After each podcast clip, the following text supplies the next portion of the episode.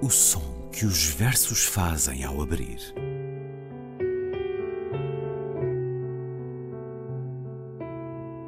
Se leio um livro e ele torna o meu corpo tão frio que fogo nenhum o pode aquecer, sei que isso é poesia. Emily Dickinson. Com Ana Luísa Amaral e Luís Caetano.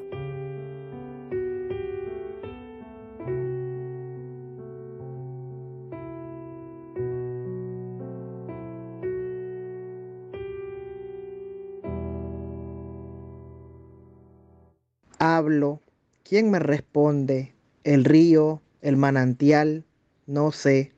Ambos poseen su don, su misión de no ponerse a la fertilidad giratoria de sus entrañas.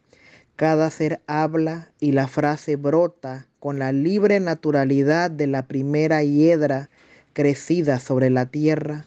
La palabra, pequeña nube, pequeña embarcación, recorre los extremos del cielo, de la tierra, llevando consigo aquella primera y única ofrenda de la que nacieron astro, césped, pupila, sol. Falo. Quem me responde? O rio? A fonte? Não sei. Ambos têm o seu dom, a missão de não se oporem à fertilidade giratória das suas entranhas. Cada ser fala e a frase brota com a naturalidade livre da primeira era cultivada na terra. A palavra, pequena nuvem, barco pequeno, cobre os confins do céu, da terra, levando consigo aquela primeira e única oferta de onde nasceram as estrelas, a erva, o sol. Falo, quem me responde? Um poema da venezuelana Elizabeth Shun, que nasceu em Caracas a 30 de novembro de 1921. Foi também na capital venezuelana que morreu a 15 de maio de 2007.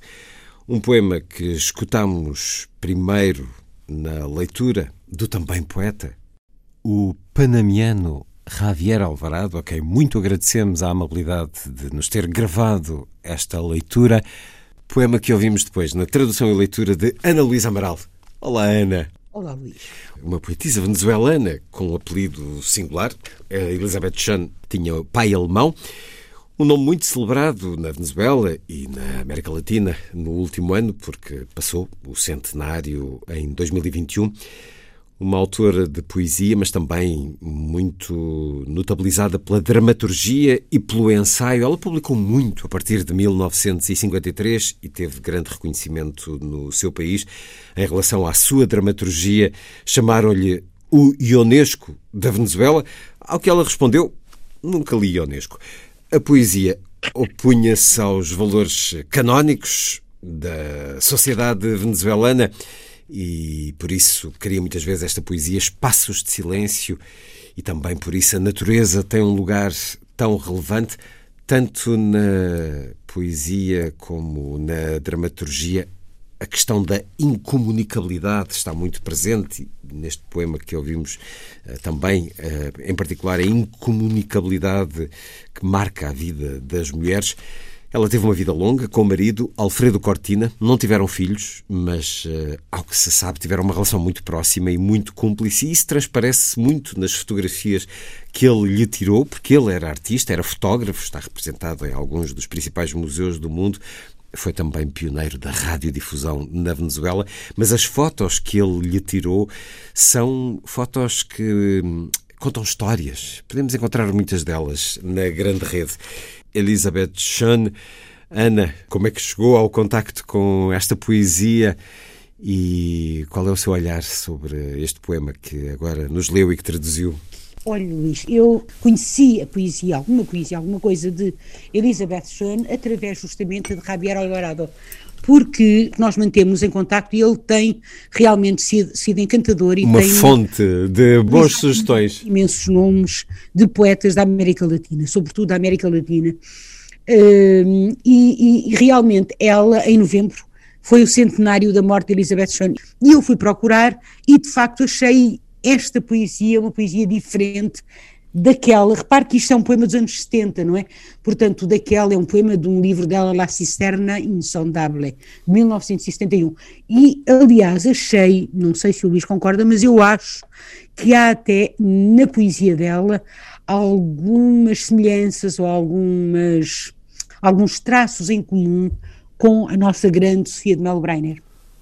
Hum. É muito curioso, ela que chama, chamou aos poemas, dizia que os poemas eram textos da alma, uh, que pratica naturalmente a interioridade, uh, uh, a questão da natureza, o, mas também, mas também, como o Luís disse, a incomunicabilidade e também aquilo que ela escreve no outro poema que diz o que se passa por dentro, o que ocorre por dentro, o que acontece por dentro, melhor dizendo, jamais se poderá corporizar, porque pertence aos precipícios onde só o eco ressoa. Ora, eu acho na poesia dela o que pertence aos precipícios, e se calhar na grande poesia, é aquilo que pertence à poesia, no fundo, não é?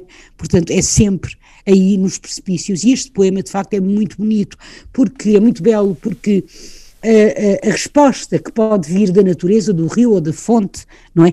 E, e, e, esta ideia da fertilidade giratória, digamos assim, tem a ver, obviamente, é uma metáfora para o movimento e das suas entranhas, o movimento quer no rio, quer na fonte, e depois todo o resto do poema que se serve de palavras ou imagens que têm a ver, mais uma vez, com a natureza, brota naturalidade livre. A primeira era, era a terra. Ligações a, a, à natureza permanentes. As ligações à natureza, estas ligações telúricas muito fortes, mas a estas ligações telúricas liga-se a palavra, sempre. Portanto, a palavra está aqui contida. Então, repare, a palavra, pequena nuvem, e eu acho que isto, de facto, uh, uh, por isso é que me lembra muito, Sofia, a palavra pequena nuvem, barco pequeno, cobre os confins, em espanhol, não é bem os confins, e eu acho que, que convém dizer isto, é los extremos, não é? Portanto, são as pontas, digamos assim, uhum. do céu, da terra, são os extremos, não é? Uh, do céu, da terra, levando consigo aquela primeira e única oferta de onde nasceram, e repare, as estrelas, a erva, o sol. Portanto, o que é lindo, de facto, aqui é esta ideia de comunhão, não é? De, uh, de tudo com tudo, no fundo, não é? E há um outro poema que nós também traduzimos, que eu também traduzi, e que o Javier também fez o favor de ler, que eu gostava muito de... E nós gostávamos muito de ouvir. Um outro poema, Sim. este agora de um outro é um livro, de 1986, A Concavidade de Horizontes. Antes de escutarmos a sua tradução e a sua leitura, Ana, de novo, uma leitura que Javier Alvarado nos fez o favor de enviar. El amor ama, esa su habilidad, ese su don. Y la torre distante es conclusión de una arcaica paciente entrega de los hilos amorosos que no cesaron de prolongarse. El amor no desiste, conserva sus extremos, acrecenta los centros hasta el primer punto del comienzo, de allí su distinción con la piedra entre el pozo y su continuidad frente a lo voraz, tragándose hasta el final del astro. De aquí su tiempo de poblado, valle, su ademán de cava, colgadura, su figura de cesta y blancura alargándose a través de su observación y el tino con el que ha de acercarse. É um poema em prosa, porque ela escreve muito também poemas em prosa. Queria salientar deste poema a dimensão onírica. Então, o poema, e, e não só, e, e, e, alguns ecos bíblicos, inclusivamente. Hum. O amor ama, e esta tautologia inicial, o amor ama. Esse é o seu talento, esse o seu dom. E a torre distante é a conclusão de uma entrega paciente, antiquíssima, dos fios amorosos que não pararão nunca de se estender. O amor não desiste, mantém os seus limites, adiciona os centros ao primeiro ponto inicial. Isto, o que o afasta da pedra entre o poço e o aproxima do que é voraz até ao fim da estrela.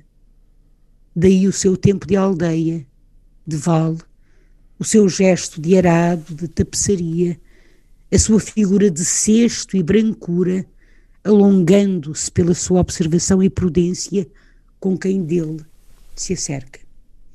É um poema em prosa, mas se partíssemos aqui as frases, daria um poema é na sua estrutura é claro, mais é habitual. Claro. Ela que disse que a poesia, sem nenhuma presunção, constrói através das palavras uma realidade diferente, uma realidade nova.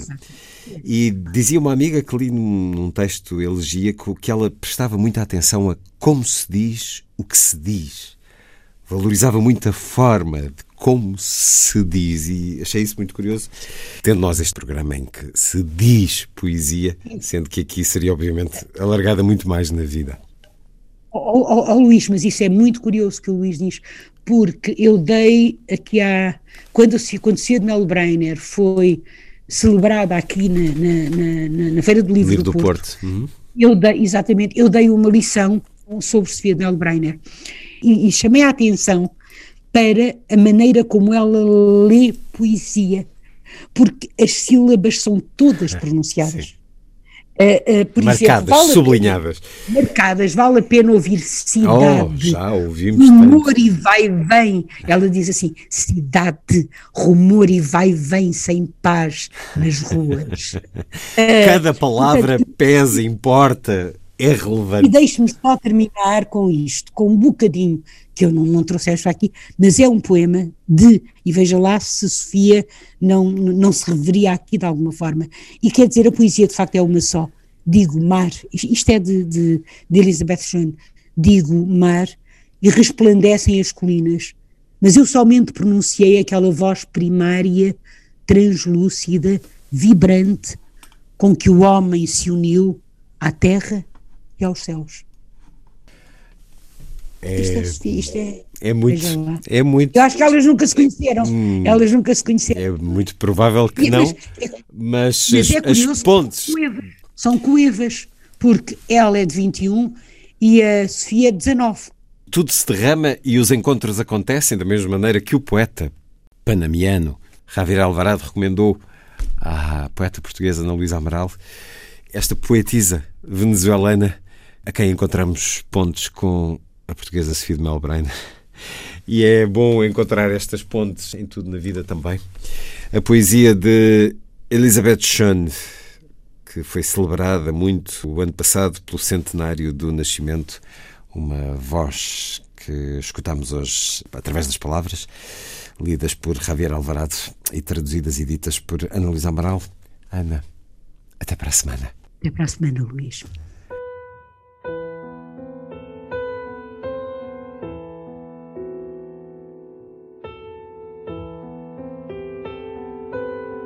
O som que os versos fazem ao abrir.